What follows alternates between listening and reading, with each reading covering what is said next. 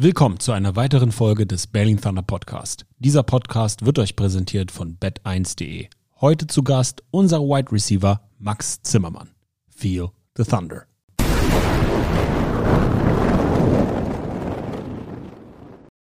Max, herzlich willkommen im Berlin Thunder Podcast. Hi. Wie geht es mich. dir? Mir geht's äh, gut, wie Pat Donahue immer gesagt hat, living the dream.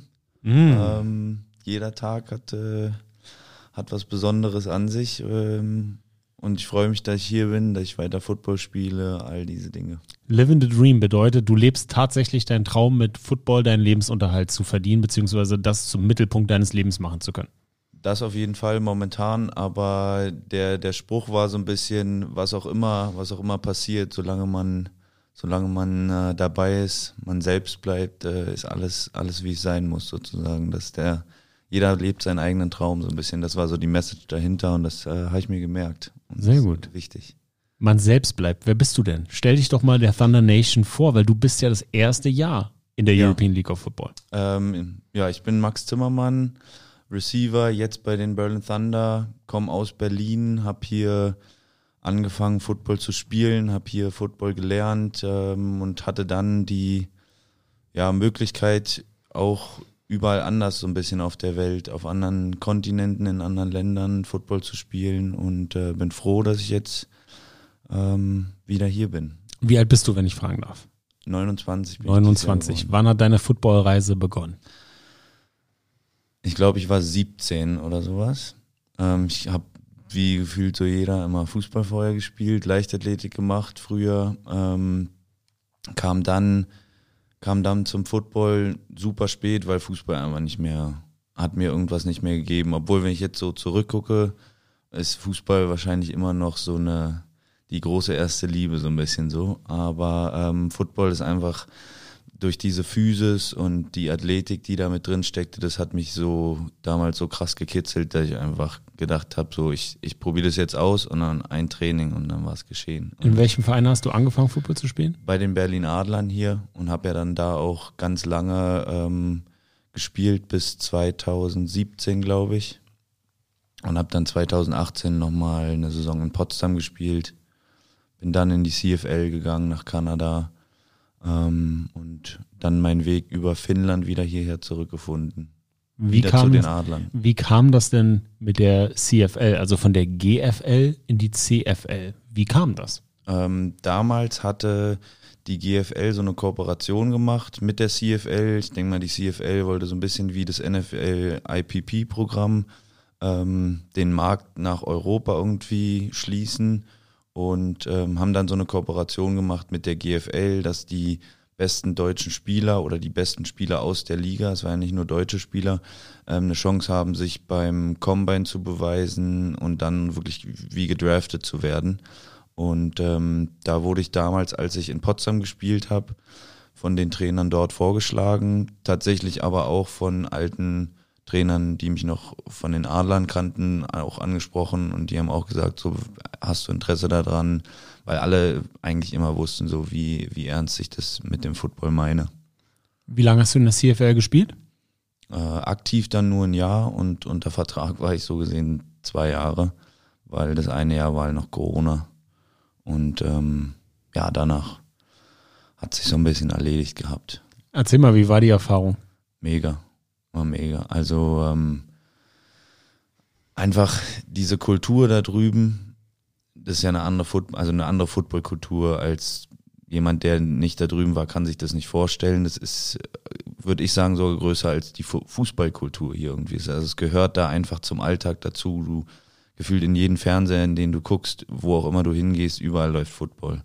Und es ist in Kanada natürlich eigentlich nicht großartig anders. Das hat da mehr so einen traditionellen Charakter. Es- Ich vergleiche es gerne wie so Handball bei uns. Handball hat ja auch so ein, so ein bisschen so einen tiefen, traditionellen Charakter teilweise. So auch die Fanbase ist ja alles so ein bisschen mehr noch, ist nicht so sehr kommerzialisiert wie beim, im, im Fußball. Und das hatte ich das Gefühl, dass es da auch noch so ein bisschen ist. So diese, die, das waren so richtige Hardcore-Fans auch. Also die Saskatchewan Rough Riders, das war das Team, bei denen ich dann gespielt habe. Das ist in der Stadt im Nirgendwo gefühlt. Aber da ist jeder Die Hard Rough Riders Fan so. Und das ist krass, wenn du zum Friseur gehst und die, die kriegen raus, dass du da spielst, die, du bist für die ein Gott so gefühlt. Also auf einer guten Art und Weise, aber es ist trotzdem ja was ganz anderes. Und diese ganze Atmosphäre da mitzunehmen, ist Wahnsinn, wenn man, wenn man GFL hier gewohnt ist und so diesen, ja, eigentlich ja noch Breitensport äh, war es ja damals auch noch. Und ähm, ja, damit angefangen und dann die ganzen, die Art der Organisation, wie sich dort alles einfach nur um das Team dreht, um Football dreht, wie du dich darauf auch nur, nur darauf konzentrieren kannst. Das war, ähm, ja, war einzigartig und hat auch viel, viel mit mir als Spieler gemacht, so. Wie war denn die Transition zu Canadian Football Regeln für dich? Äh, ich glaube, so ein, so ein Trainingscamp ist ja immer ein ganz schöner Crashkurs eigentlich in jeder Hinsicht und ähm, dadurch war war das war diese Einstellung auf die Regeln fast so ein fließender Übergang, weil es war eh ein kompletter Schock dahin zu kommen. So, du kommst so aus Deutschland ähm, und jetzt kommst du nach Kanada, da sind überall NFL-Prospects, ehemalige NFL-Spieler, die besten Spieler aus Kanada sind da und ähm, auf einmal musst du noch ein neues Spiel lernen, aber diese Regeln, da ist so viel Neues, dass die neuen Regeln, die gehen unter in all dem, was da neu ist. Verstehst du, was ich meine? Ja. So, das ist einfach, ähm, deswegen hatte ich mich relativ schnell daran gewöhnt und fand es eigentlich auch ganz cool. So, Gerade als Receiver, oder? Es war mega, es war mega. Also klar, du musst so ein bisschen Dinge neu lernen, weil du Routen ja oftmals, die Tiefe der Route richtet sich ja, ähm, hängt ja meistens von deinen Steps ab. Also man äh, guckt, soll ja eigentlich nicht darauf gucken, okay, wo ist meine, wenn ich jetzt eine Route auf 12 Yards laufen soll, dann will ich ja eigentlich nicht auf dem Spielfeld auf diese Markierung gucken, weil ich dem DB damit ja auch wieder einen, einen, äh, einen Hint gebe, einen Hinweis gebe. Ähm, und dadurch waren durch diesen fließenden, äh, durch den Anlauf verändert sich natürlich die komplette Schrittlänge und die Anzahl der Steps. Das heißt, du kannst gar nicht mehr so die Steps zählen wie vorher, sondern du musst eben ähm, ja, die Routen ein bisschen anders laufen, du kommst mit einer anderen Geschwindigkeit an, also du musst dir vorstellen, du hast ja schon fünf, sechs Yards Anlauf, das heißt, du kommst mit Full Speed, aber auf drei, vier Yards steht trotzdem DB und der versucht dich trotzdem zu rerouten, der versucht trotzdem Hände an dich zu bringen. Und das sind alles so, sind ja alles Automatismen, die man irgendwann aufbaut und die musste man anfangs so einmal komplett umstellen, aber du machst ja eh von morgens bis abends nichts anderes. Also. Wie war das von der Kondition? anders, anspruchsvoller? Ähm, ich habe mich natürlich vorbereitet und ich war, glaube ich, gar nicht so gar nicht so schlecht. Also ich habe mich im, ähm, in der Zeit da eigentlich ziemlich gut ziemlich gut gefühlt, was so den Fitnessstand anging. Ähm, Im Vergleich auch zu anderen Spielern. Also da waren andere Receiver, die die glaube ich nicht so gut oder so fit waren, wie ich es tatsächlich war, vom reinen Fitnesslevel. So. Von den Verteidigern her Niveau auch gleich hoch oder? Ja, da ist jeder genauso schnell wie du. Da ist jeder genauso physisch wie du. Also die Physis war am Anfang der, der größte Unterschied. Mhm. Ähm, ich habe hier, gerade wenn es so an der Linie Press Coverage, wenn da jemand ist, der mehr wiegt als du, genauso viel wiegt wie du ähm, und im Kraftraum auch die gleichen Werte hat, ist das schon was anderes. So, Klar, in Deutschland ist ja immer noch so ein habe ich teilweise das Gefühl, zwischen den Positionen Cornerback und Wide Receiver ein heftiger Niveauunterschied. Ja, auf jeden Fall. Also tatsächlich nicht bei uns, muss ich mal jetzt Nein, gleich. Jetzt nicht bei den Berlin Thunder, ja. da, da gebe ich dir recht. Ähm, oder kannst du besser sprechen als ich, bin ja nicht bei jedem Training. Aber in Deutschland allgemein ja. habe ich das, weil die, weil die Position Cornerback, und das ver, ver, nee, will ich verstehen, aber äh, verkennen viele, ist ja eine unglaublich anspruchsvolle Position. Ja, ich würde sagen, es ist die schwerste Position auf dem Feld. Na? Auf jeden Fall. Also deswegen Marcel Dabo hat immer, ich sag's immer, was so lustig war, hat immer also gesagt, nein, ich spiele in der NFL Cornerback. Mhm. Und hat, ich habe ich zu ihm gesagt, nee, du bist ein Outside Linebacker oder ein Safety. Aber ich, Sami, soll ich für eine Scheiße reden? Dann waren wir im, ja. im Hype House in Phoenix und alle NFL-Jungs, also Mark, Jakob und alle so, ja. so, wir wussten, dass du sofort auf Safety gestellt wirst. So, ist klar. Weil es ist auf dieser Position ist einfach nochmal ein ganz anderes Ding. Ja.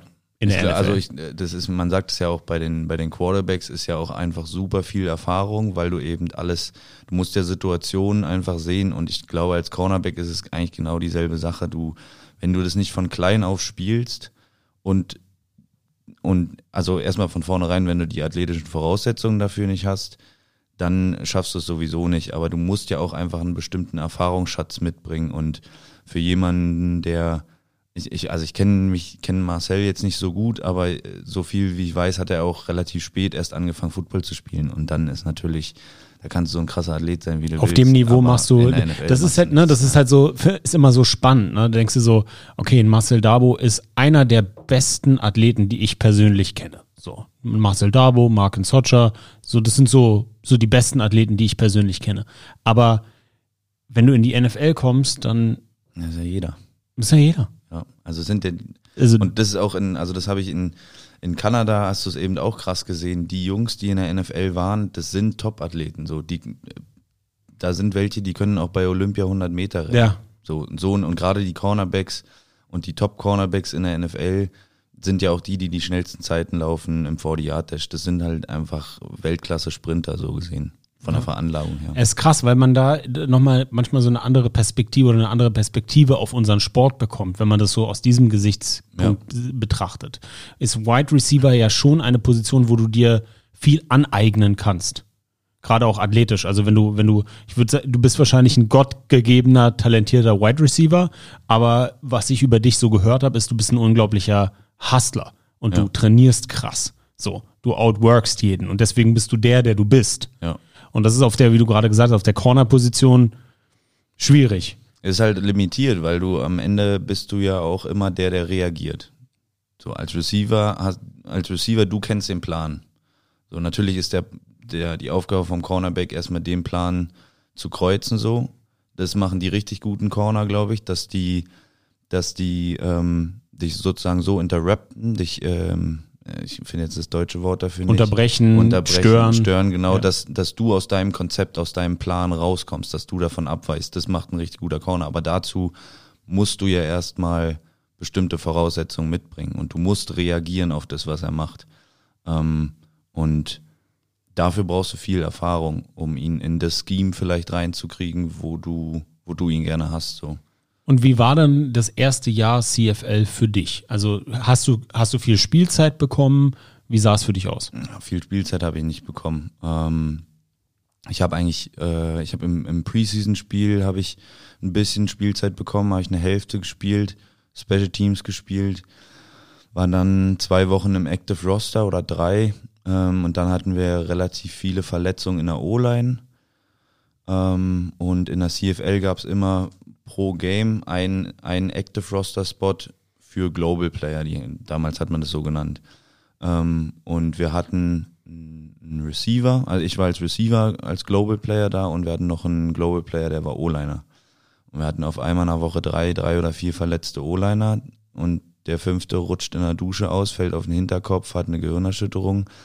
Und dann war so ein bisschen, dann haben die halt den nächsten O-Liner mitgenommen, die, weil die jeden O-Liner irgendwie brauchten, den sie da hatten.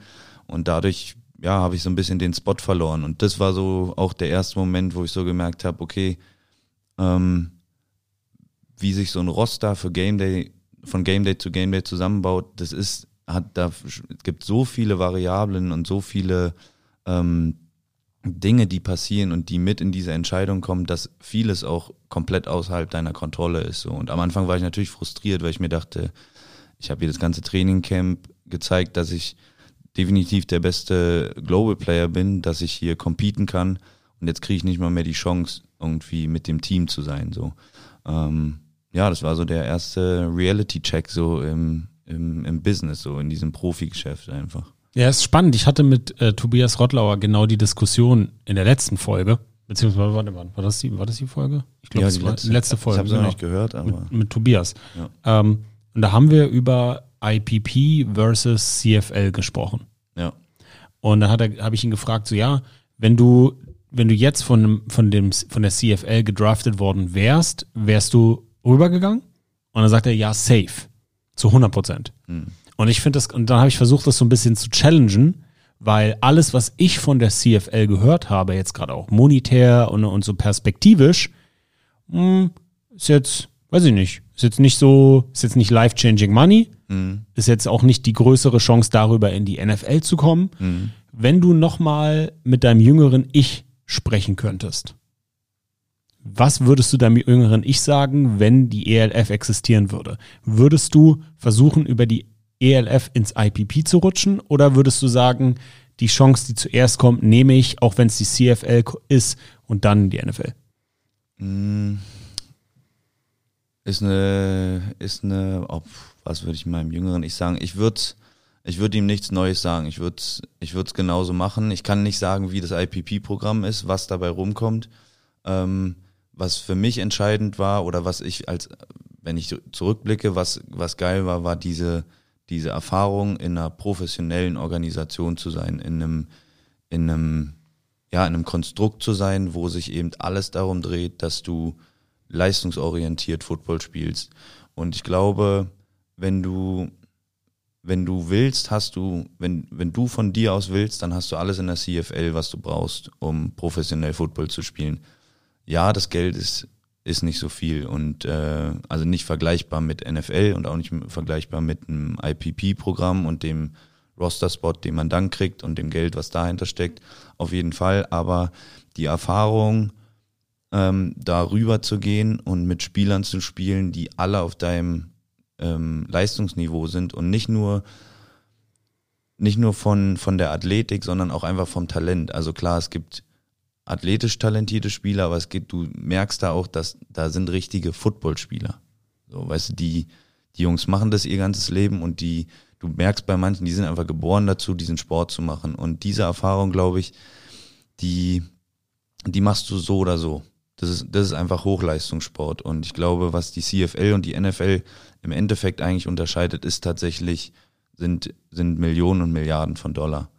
Ähm, gar nicht so sehr die Spieler weil die Spieler, das ist, es braucht so wenig und du kommst von der CFL in die NFL und von der NFL in die CFL. Also die, der Talentpool ist, ist im Grunde genommen derselbe. Klar, die obersten 10% werden oder die obersten 20% werden immer in der NFL landen, weil die einfach, die sind halt die Besten der so, Besten. Genau.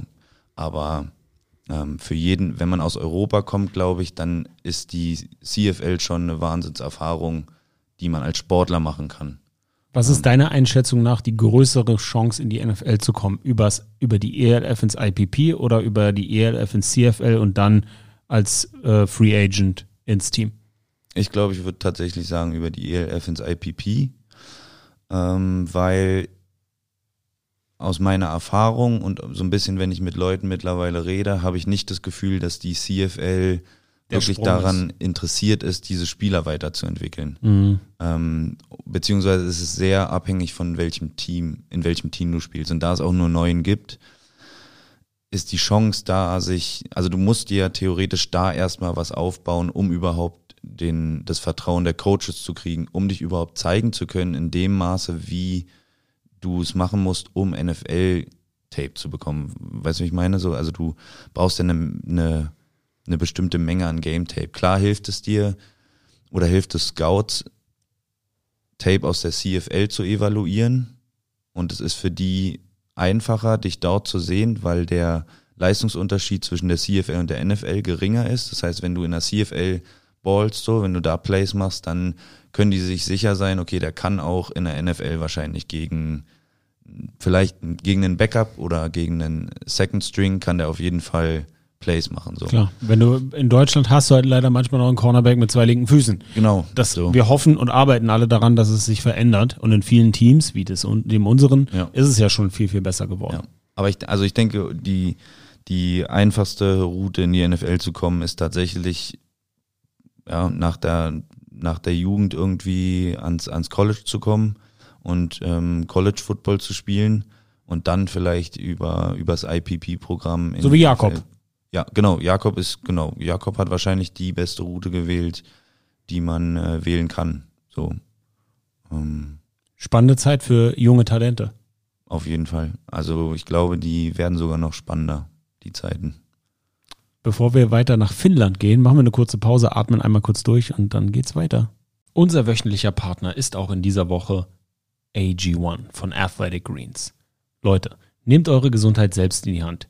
Ich mache das jetzt schon fast seit einem halben Jahr. Also vor dem Super Bowl habe ich angefangen, habe mir Gedanken gemacht, wie kann ich abnehmen, wie kann ich agiler werden. Real Talk, wie kann ich besser aussehen? Das ist natürlich immer Ansichtssache und äh, sehr persönlich. Aber ich habe mir gedacht, okay, ich möchte so ein bisschen Körperfett reduzieren, ich möchte mich einfach lebendiger fühlen, ich möchte mein Hautbild verbessern. Und das sind so Sachen, wo ich meine Ernährung umgestellt habe. Ich esse mehr Salat, ich trinke mehr Wasser, ich trinke keine Cola-Produkte mehr. Gut, ich habe in den USA auch meine Dr. Pepper getrunken, aber ohne Zucker. Aber ihr wisst, was ich meine. Ich schlag ja ganz gerne mal über die Stränge, esse eine Pizza, einen Burger und kann dann auch immer nicht Nein sagen. Aber ich habe mir in den letzten sechs Monaten fest vorgenommen, das zu verbessern. Ich esse nicht so viel Gemüse, ich esse nicht so viel Obst und da unterstützt mich AG1 richtig, richtig gut. Warum? Ganz einfach, weil AG1 mit Vanille und Ananas verfeinert ist und ein Teil seines Aromas von den enthaltenen Frucht- und Gemüsesorten wie Papaya, Brokkoli, Kirsche, Karotte sowie der leichten Süße von Stevia bekommt. Das Ganze ohne künstliche Aromen. AG1 macht keine Kompromisse bei der Qualität. Und was ist da drin? In einem Scoop bekommt ihr 75 hochwertige Inhaltsstoffe, Vitamine, Mineralstoffe, Botanicals, Bakterienkulturen und weitere Zutaten aus echten Lebensmitteln. Ganz einfach ein Scoop in 275 Milliliter Wasser, schön durchshaken, bei mir immer jeden Morgen an der frischen Luft auf dem Balkon, auf nüchtern Magen, für einen richtig guten Start in den Tag, jeden Tag. Und ihr müsst dafür nicht mal einkaufen gehen. Denn AG1 wird euch im Abo ganz entspannt monatlich frei nach Hause geliefert. Ganz ohne Vertragslaufzeit. Ihr bekommt jeden Monat eine Abo-Erinnerung, um zu entscheiden, ob du bei deiner Routine bleiben, pausieren, kündigen oder den Lieferrhythmus anpassen möchtest. Und mit der 90-Tage-Geld-Zurück-Garantie könnt ihr AG1 komplett risikofrei drei Monate lang testen. Stellt ihr also fest, dass es nicht zu euch passt, was ich mir ehrlich gesagt nicht vorstellen kann, bekommt ihr euer Geld zurück. Ohne Rückfragen. Der persönliche Kundenservice von AG1 hilft euch gerne weiter. Momentan Thunder Nation gibt es eine richtig coole Aktion. Auf athleticgreens.com slash Thunder erhaltet ihr bei Abschluss eines monatlichen Abos einen kostenlosen Jahresvorrat an Vitamin D3 und K2 plus fünf praktische AG1 Travel Packs für unterwegs gratis dazu. Und für alle Neukunden da draußen das AG1 Welcome Kit inklusive der praktischen Aufbewahrungsdose und dem stylischen Shaker zur Monatspackung dazu. Informiert euch jetzt auf athleticgreens.com slash Thunder, testet AG1 völlig risikofrei mit der 90-Tage-Geld-Zurück-Garantie und sichert dir bei einer Erstbestellung einen kostenlosen Jahresvorrat, Vitamin D3 und K2 zur Unterstützung des Immunsystems plus fünf praktische Travel Packs. Gesundheitsbezogene Angaben zu AG1 und das Angebot findet ihr auf athleticgreens.com slash Thunder. Da sind wir wieder. Von der CFL ging es dann wohin für dich? Corona kam, alles wurde abgesagt. Ähm, also die Saison in Kanada wurde abgesagt und ähm, auch in Deutschland wurde ja die Saison damals abgesagt. Also saß ich dann in Deutschland und dachte mir, ich habe jetzt hier gefühlt das ganze Jahr trainiert. Ich will jetzt einfach nur noch Football spielen. Ist mir egal, ob nur für drei Wochen. Aber ich, also ich kann jetzt nicht das Jahr einfach so verfliegen lassen. Und dann haben ein guter Freund von mir, Lane, äh, den Nachnamen kann ich immer noch nicht aussprechen, aber Lane weiß, wer, wer er ist und wen ich meine. Ähm, der hat in Finnland gespielt bei den Kuopio Steelers und die brauchten damals eh einen Receiver und dann haben die mich angeschrieben und meinten, wir haben noch vier Spiele, hast du Bock zu uns zu kommen, wir stehen gut da, so wir können auch ein Championship gewinnen, wenn du noch dabei bist, dann denke ich, äh, haben wir das Ding sicher. Und da dachte ich mir auf jeden Fall und dann bin ich dahin, also wirklich drei Tage später gefühlt geflogen, alles stehen und liegen lassen und dann darüber und hatte da auch eine echt geile Zeit, also nicht nur sportlich, sondern auch ähm, so persönlich einfach eine ganz andere Kultur mal kennenzulernen, ein ganz anderes Land zu sehen. Mein Sohn ist halb Finne. Ja? Ja. Mega. Meine Ex-Frau kommt aus Finnland. Mega, ja. Ich, mega schönes Land. Also und auch die Kultur da. Ich, also ich habe da wirklich sehr gemocht so. Du bist ja auch eher ein ruhiger. Ja. Finn auch. Ja, super. Oder? Also das war das Erste, was ich gelernt habe damals. Finnische Männer sind, jo. Ja. Ja, ja, ist ganz. Podcast ist schwierig mit denen, glaube ich. Ja, die reden nicht so gern. So. Also da bin ich wahrscheinlich schon äh, eine richtige Labertasche. Labertasche. Frag mich mal, ey, ich bin da echt teilweise wirklich in all den Jahren, ich bin da teilweise auch, ich will nicht sagen angeeckt, aber Also ich glaube, es wurde mir einmal signalisiert, dass ich echt zu viel rede. Hm. Aber das war halt so Kultur und die haben halt gedacht, ich bin irgendwie, weiß ich nicht, ein Angeber oder ein Prahlhans oder so. Aber Ja. ich habe einfach nur geredet, habe Geschichten erzählt und habe von meinem Leben erzählt und wollte mit Leuten ins Gespräch kommen. Und das war, glaube ich, für die Gruppe, in der ich da war, war das ein bisschen nervig und too much. Dabei war ich ganz, war ich eigentlich nur deutsch. Ja, ja, ich habe so das Gefühl, dass je, je nördlicher man geht, umso ähm, mehr wortkarg werden die, werden die Leute oder ist die Kultur. Ich habe sogar in Deutschland das Gefühl, also man, wenn man sagt ja manchmal so, wenn man nur so nach Hamburg kommt und noch ein bisschen höher, dann wird's auch immer so ein bisschen, sind die eher reserviert. Ja, aber da einfach. ist Patrick genau das Gegenbeispiel. Ja, das ist kein gutes Beispiel, das stimmt so. Und, äh, Aber ich kann es dir sagen, weil mein, meine Ex-Frau kommt von äh, aus Rovaniemi, das ist an der russischen Grenze fast. Also richtig weit am Polarkreis. Ja, der Kopio war auch richtig weit oben. Und da, ich, vielleicht ist es, weil sie aufgrund der Kälte die Energie sparen wollen. Ja, Wahrscheinlich, ja. Irgendwie sowas. Oder nicht viel Sonne, ist einfach, bleibt man eh ein bisschen ruhiger. Und in Finnland war erfolgreich, ich habe den Championship geholt.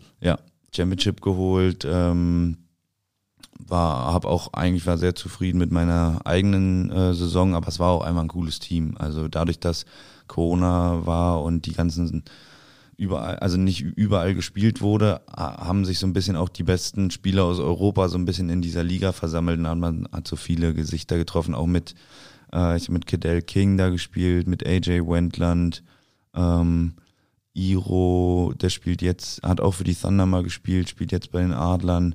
Also eine Jungs, die waren da noch dabei. Tino Ndongo, der hat da auch gespielt, der äh, hatte jetzt bei den Adlern gesigned. Also viele Jungs, die jetzt auch noch irgendwie unterwegs sind überall.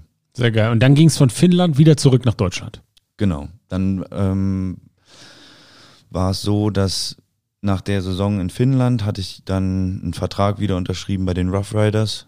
Die hatten mir direkt den Vertrag für die nächste Saison gegeben. Also hättest wieder CFL spielen können. Genau, ich war, hatte unterschrieben, haben mich zehn Tage vor Abflug haben sich angerufen, haben gesagt, ja, hier, ich hatte damals noch äh, keine Impfung und haben gesagt, ja, wird schwierig und Kanada war ja da super strikt ähm, und wird schwierig, dich ins Land zu holen und Arbeitsvisum zu kriegen und ähm, was für, äh, weiß ich nicht, was, was die Hintergründe waren, wie auch immer, auf jeden Fall war das dann so ein bisschen, war, war dieser Traum auf einmal auch wieder vorbei. Und dann, ähm, ja, habe ich gefühlt Telefon in die Hand genommen, habe Thomas Mindstedt angerufen, habe gesagt, pass auf, so und so. Und äh, dann habe ich wieder bei den Adlern unterschrieben. Und äh, da die GFL 2 gewonnen mit den Jungs, ähm, eine Mega-Saison letztes Jahr auch gehabt. Und äh, ja, konnte jetzt, konnte jetzt endlich hier auch wieder mit Johnny und Kuhfeld vereint äh, an dem nächsten Projekt arbeiten. Die European League of Football im Jahr 21 hast du aus der Ferne miterlebt. 22 auch aus der Ferne. Was war dein erster Eindruck der ersten zwei Jahre ELF? Ähm, also von der ELF an sich als gesamte Liga hatte ich eigentlich immer einen guten Eindruck über den Eindruck, den sie eben machen nach außen. Also die Außendarstellung und die Vermarktung der Liga fand ich von vornherein top. Und man hat auch gesehen, dass das einfach, dass da Leidenschaft hintersteckt, dass da Feuer hintersteckt, dass da Ideen hinterstecken und dass dort auch das Potenzial erkannt wird, den der Sport einfach hat. Und den, also ich, redet man ja auch immer davon, dieser Football-Hype, der seit Jahren eben in, in Europa oder in Deutschland explizit so herrscht, den, finde ich, hat die ganze Liga einfach gut aufgegriffen und es gut nach außen auch dargestellt, so was, was dieser Sport alles hat. Und ähm, ja, das war, das war so eigentlich der grobe Eindruck. Ich denke, dass anfangs, gerade im ersten Jahr, wenn ich mich jetzt richtig erinnere, klar gibt's immer mal Franchises, wo es ein bisschen holprig ist, aber man konnte eben eine Richtung erkennen und man konnte eben erkennen, dass eine Vision da ist, die die es so noch nicht so richtig im europäischen Football gab. Absurderweise eigentlich, oder? Ab- auf Weil jeden Fall das, das, absurderweise. Für mich war das eigentlich immer, oder als, als Patrick damals äh, Björn und mir diese Idee, so ich will nicht sagen gepitcht hat, ne, ist ja seine Idee gewesen, er hat uns das erklärt. Hm. Und ich habe mir das angehört und dachte mir, ja, das ist halt das, was irgendwie über 20 Jahre lang von der GFL verpennt wurde. Ja, Weil eigentlich- alle, alle haben ja drumherum auch eigentlich immer davon geredet. Ja. Also es, es war so ein bisschen so wie der gemeinsame Traum, den alle hatten, aber niemand hat irgendwie mal das umsetzen können. So und das Absurd eigentlich, Das- ne? ja, Weil eigentlich mega. hatte die, hatte die deutsche Bundesliga ja alles, was man hätte machen müssen, ja schon auf dem Silbertablett. Ja, und auch das, auch, auch das Spiellevel. Also Braunschweig zu ihren besten Zeiten war auch absolut krank. Also Ja. wahrscheinlich, ähm, ich, also ich hatte keinen Vergleich äh, oder zu wenig Ahnung damals, aber ähm, Johnny Schmuck, der hat immer gesagt, so Braunschweig zu den besten Zeiten war definitiv Division One Level, also nicht Top Division One Level, Ja, 100%. aber auf jeden Fall Division Ja. One Level so und ähm, gegen und das hatte, also die GFL hatte ein Spielniveau, was Wahnsinn war, aber es wurde eben nicht nach, nicht nach außen getragen so und das ist das war schade, weil es waren so Chancen, die einfach verpasst wurden irgendwie.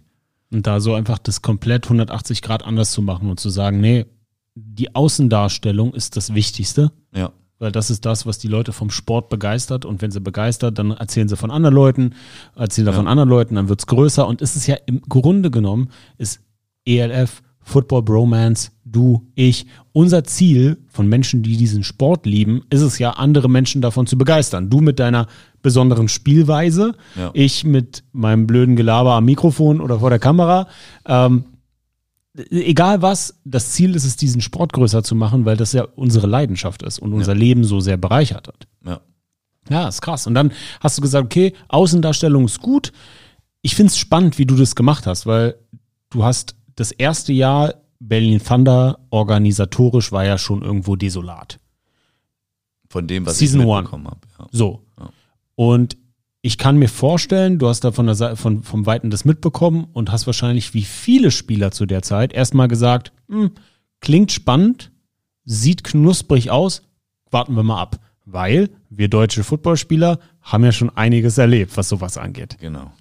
Also man, Ne? ja, Man hört viel Gelaber, Ja. alles ist immer toll, irgendjemand will dir was verkaufen und dann unterschreibst du, bist du da und das ist dann doch nicht so. genau, genau. Ähm, damals war es aber auch so, die ganze Offseason über, ähm, also 2020, ja 2020 sozusagen die ganze Saison in die Saison 21 rein, ähm, als ich dann auch bei den Adlern unterschrieben hatte. Davor hatte ich die ganze Zeit da trainiert. Die hat mir einen Schlüssel gegeben zum Stade, hier mach und äh, deswegen war es für mich auch so eine Sache, eigentlich, es war für mich ein No-Brainer, dass wenn ich, wenn ich jetzt, wo ich nicht mehr nach Kanada zurückkomme, dann will ich da erstmal spielen. So. Das sind, da sind meine Jungs, die haben mich unterstützt. Ähm, das ist das Mindeste, da jetzt einfach ähm, da jetzt wieder zu spielen. So. Warum 2021 mit dem Wechsel innerhalb der Organisation Björn Werner, warum nicht ELF, warum nochmal GFL?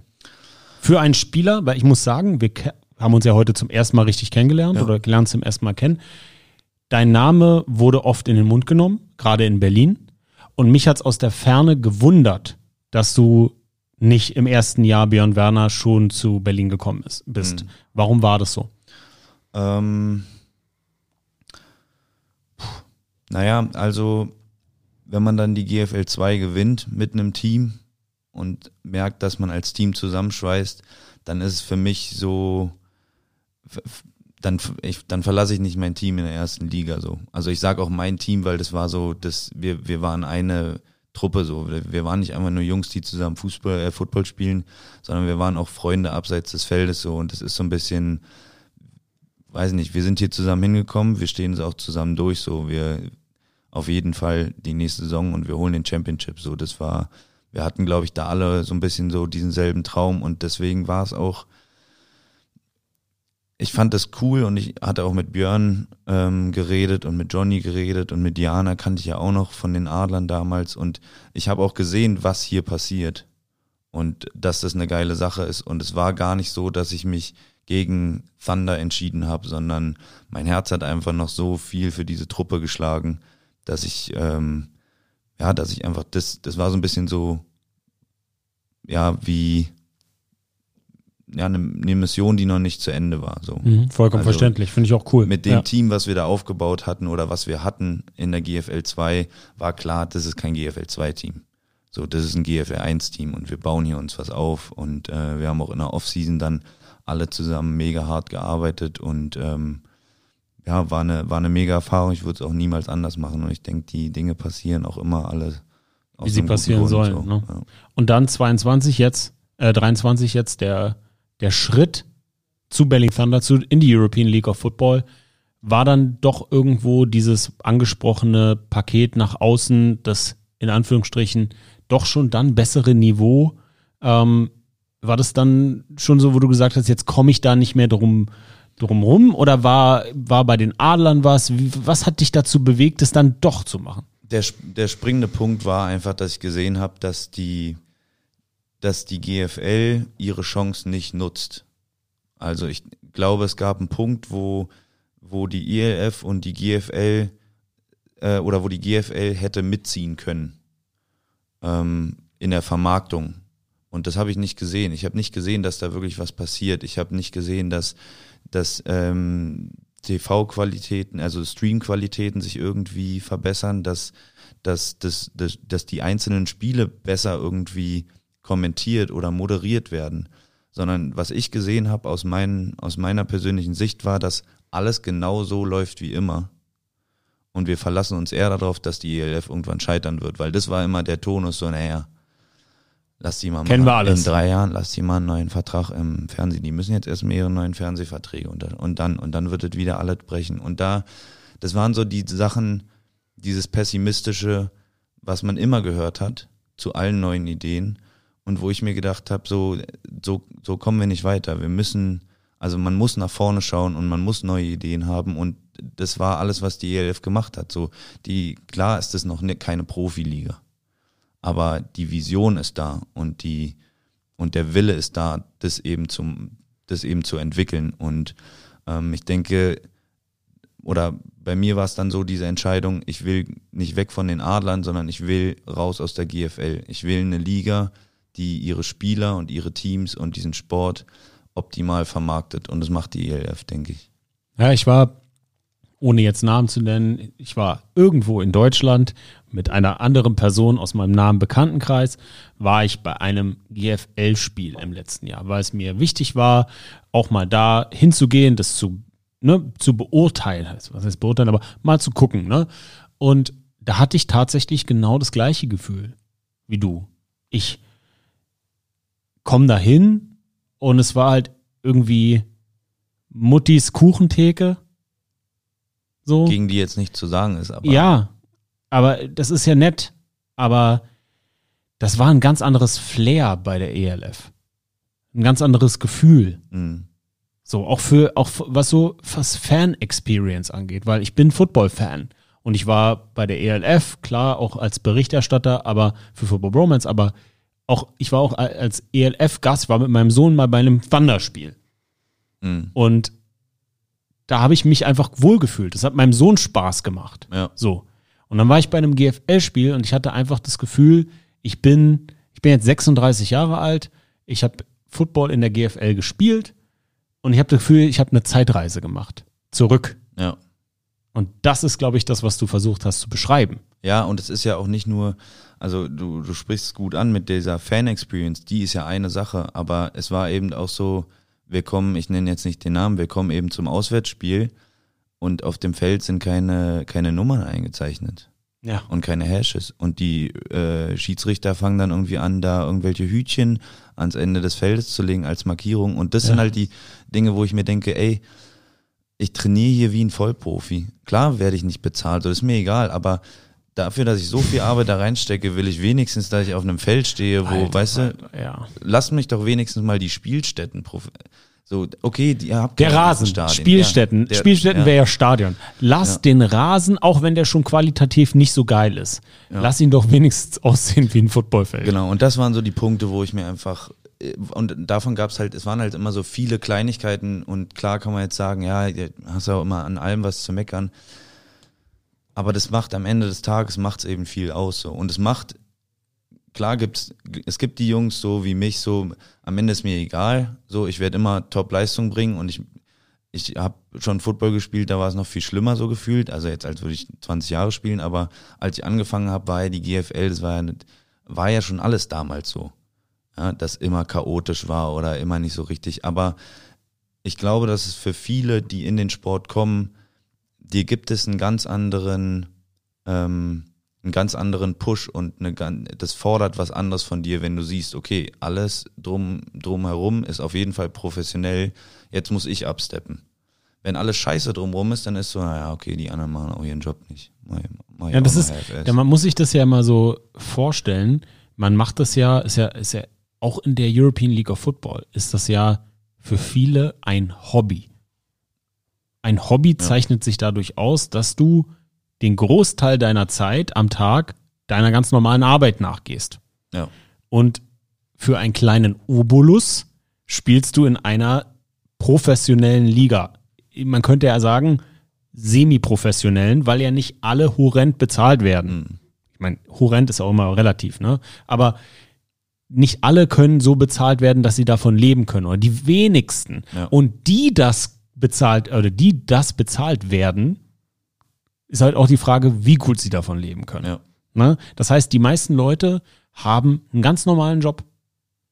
Und wenn du das, diese ganzen Opfer bringst und dann auch noch ein Zwanni zum Bus dabei mhm. steuern musst und Mitgliedsbeitrag zahlen musst und all das, ist alles okay. Hab ich gemacht, hast du gemacht, da haben wir alle durch. Aber wenn du dann auf ein Feld kommst und competen möchtest und deine Leistung abrufen möchtest, ja. und da liegen dann statt einfach einem bemalten Rasen, liegen dann da Hütchen. Was in jedem Zehntliga-Fußballclub anders ist. Das ist ja auch eine Art der Wertschätzung dann einfach. Und das ist, glaube ich, das ist, glaube ich, ein großer Punkt so. Es ist ja auch einfach, was gibt, was gibt dir die Liga zurück für all die Arbeit, die du da reinsteckst, für all die Zeit, die du investierst? Und ähm, ja, da klar, die GFL, das ist ein Vereinssystem, bla bla, da braucht man alles, braucht man jetzt nicht. Ist auch nichts Schlimmes, nee, ist nee. auch alles gut, aber es, es muss ja auch die, sein. Ja, genau, aber ich, es war das, was ich meine einfach. Die ELF hat eben gezeigt, finde ich, immer wieder, dass sie, dass sie das Beste aus diesem Sport rausholen will oder das Beste aus dem Sport rausholen will, ihn, um ihn zu vermarkten. So. Und am Ende braucht dieser Sport eine Menge Kohle und dafür brauchst TV-Zeit und Fans und so, so ist es nun mal. Ist überall so. Ja. Und jetzt Berlin Thunder 2023. Was war dein erster Eindruck, als du zum Team gestoßen bist in der Offseason? Ähm, ja, eine Truppe von Jungs, die Bock haben, hart zu arbeiten. Und das war für mich eigentlich das Wichtigste. Ich will, ich will in einem Team sein, wo jeder versucht, jedes Mal 100 Prozent zu geben.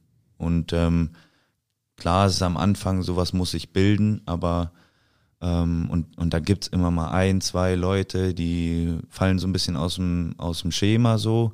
Aber der Großteil der Jungs war eben einfach 100% committed, extra hart gearbeitet. Wir waren samstags immer alle auf dem Berg, so die, die Jungs aus dem Berliner Football, die, die kennen die, äh, die kennen die Hill Sessions am Samstag, die sind mittlerweile legendär in der Off-Season. Und da waren auch immer, waren wir immer zu 10, 11, 12. Teufelsberg? Nee, nicht Teufelsberg, Humboldthain. Mhm. Ähm, da gehe ich schon seit, weiß ich nicht wie viele Jahren jetzt, äh, immer hin. Und ähm, und ich muss auch sagen, dass mittlerweile ist es, also es war so ein bisschen so, natürlich langsam, langsam aber sicher hat es sich dann entwickelt. Und jetzt ist es so, gerade die letzten Wochen beim Training, ey, wenn du nicht 100 Prozent gibst, dann fällst du innen runter. Also wirklich auch die, auch bei den Receivern. Also wir sind eine mega talentierte Crew, so die Receiver, ne, aber die DBs, also nicht nur was für einen krassen Sprung jeder von denen gemacht hat, so wenn ich dran denke, als wir das erste Mal draußen waren, also vom Gefühl her bin ich noch an allen vorbeigelaufen, jetzt ist eine ganz andere Nummer. Und, ähm, und ich glaube, dass, dass so diese Competitiveness, das zeichnet uns, ähm, uns glaube ich, wirklich aus. Und zwar nicht nur uns, uns so die Receiver und die DBs, sondern das ist wirklich jeder, der da ist, ähm, ist, ist voll dabei, gibt, äh, gibt absolut Vollgas und ähm, ja, das, es macht mega Spaß, muss ich ehrlich sagen. Es macht einfach mega Spaß, weil es weil es Competition ist und weil es mich an diese, es erinnert mich daran, was ich in Kanada so geil fand, dass du einfach 100% geben musst. Du kannst nicht, wenn du dich scheiße fühlst an dem Tag, hast du Pech gehabt. ist, ist diese Receiver-Gruppe die talentierteste Receiver-Gruppe außerhalb der CFL, mit der du je gespielt hast? Ja, wahrscheinlich schon, ja. Also äh, sozusagen Durchschnittstalent, wenn man es wenn man's so durch die Gruppe zieht, auf jeden Fall. Also wir hatten letztes Jahr bei den Adlern, äh, Maurice ist ja mit mir jetzt hier auch bei den Thundern, mit dem war ich letztes Jahr da. Äh, wir hatten da Mailan, äh, Pat Donahue, Ähm, Prince war da auch mega, mega krasses Talent. Aber ich glaube, ähm, das ist jetzt nochmal ein anderer Schritt. Wir hatten dann trotzdem noch ein, zwei Jungs dabei, die vielleicht nicht ganz das Niveau hatten, ohne jetzt respektlos sein zu wollen. Ähm, aber, aber dieses Jahr ist wirklich eine, also jeder von denen ist ein, für mich ein Starter. So, ich glaube, Ja. jeder von denen, ähm, also Maurice selbst, äh, hier Baku, äh, Emil, Robin, Olli, Oliver Schmidt kam von Bullet, ich meine, der Typ ist zwei Meter oder so. Ähm, Aaron Jackson. äh, ja, der, über den braucht man, braucht man glaube ich gar nicht mehr erwähnen. Also ähm, das ist, das sind alles Starter so. Das sind alles Starter in jedem anderen Team und das ist Wahnsinn, dass wir alle zusammen ähm, ja da immer draußen stehen können und unser unser Bestes geben können. Und es ist auch eine geile Atmosphäre, weil wir eine gute, ich glaube, wir haben eine gute Chemie. So sind wir sind eigentlich wie Brüder so. Wir sind eine, wir sind so eine kleine eigene Gruppe so ein bisschen so, weil alle immer über uns reden, aber ich glaube, jeder von uns ist sehr, ähm, wie sagt man, hu- humbled, äh, Ja, einfach ähm, auf dem Boden geblieben. Auf dem Boden so, geblieben, ja. So, und weiß halt, dass er einfach viel Talent, jeder von uns, glaube ich, weiß, dass er viel Zumal Talent hat, aber dir- hart arbeiten muss. Du so. kannst, also wenn du gerade dieses Thema Humble, du kannst dir in dieser Liga in Jahr drei auch gar nicht mehr erlauben, irgendwie mit dicken Eiern durch die Gegend zu laufen und zu sagen, du bist der tollste Receiver aller Ja. Zeiten. Also es geht einfach nicht. Ja. Das, ich glaube, das dafür, da ist diese Liga schon vom Niveau her angekommen. Auch wenn es jetzt vielleicht nicht gegen Defensive Backs ist, weil ich immer noch der Glaube äh, der, äh, des Glaubens bin, dass Pass Rush vom Niveau besser ist als Defensive Backfield. Mhm. So in der Liga, aber das mag sich ja über die Jahre aus, auch, auch ausgleichen, Ja. weil jetzt hast du wahrscheinlich eher eine Tendenz zu sehr Pass-Heavy Offenses Ja. und dann wird über die Jahre sich das Niveau vom Defensive Backfield ausgleichen und dann hast du wieder eine Balanced Liga, wo vielleicht auch ein Running Game mehr etabliert wird Ja. und so weiter und so fort. Aber die Düsseldorf Rheinfire und ihr seid definitiv, wenn du auf dem Papier guckst, Mhm.